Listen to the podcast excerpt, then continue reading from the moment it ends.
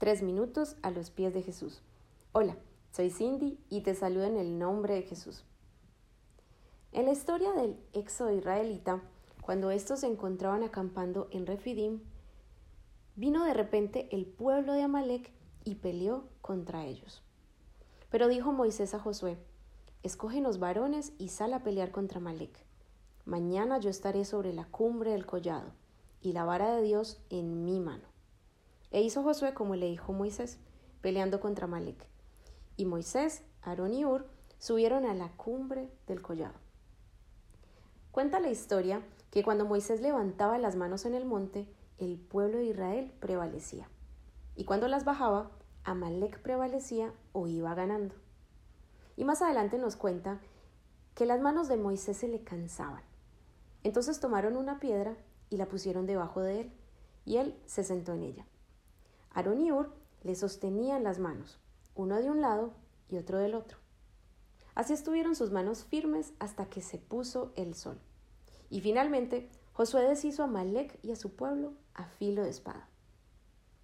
De este relato hay tres puntos interesantes. El primero, la dependencia de Dios. El pueblo daba la batalla por perdida, quizás por falta de estrategias o de armamento. Pero la dependencia y la fe que levantó Moisés en aquel monte demostró que la victoria dependía de su clamor al gran yo soy.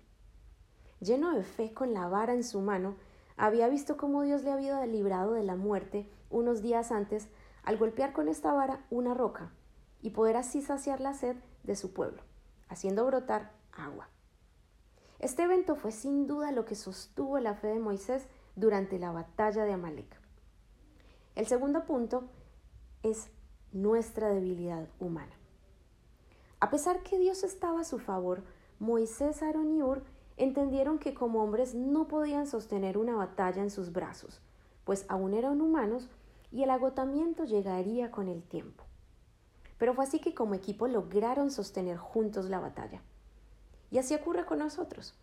Mientras estemos contenidos y apoyados por hermanos de nuestra comunidad, lograremos afrontar las batallas más difíciles de nuestra vida.